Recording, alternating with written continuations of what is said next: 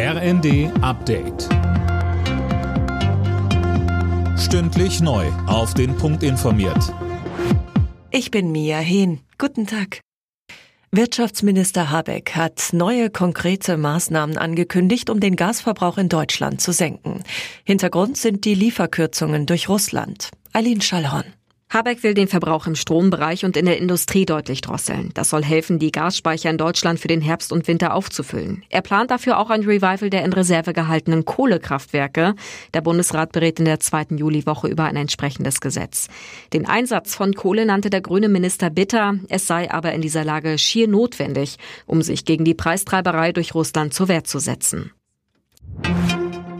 NATO-Generalsekretär Stoltenberg hält einen jahrelangen Krieg in der Ukraine für möglich. Wir dürfen nicht nachlassen, das Land zu unterstützen, erklärte er deshalb in der Bild am Sonntag. Die NATO selbst werde aber weiter keine Soldaten in die Ukraine schicken. In Frankreich sind die Wahlberechtigten zur zweiten Runde der Parlamentswahlen aufgerufen. Präsident Macron muss nach den letzten Umfragen um die absolute Mehrheit seines Parteienbündnisses fürchten.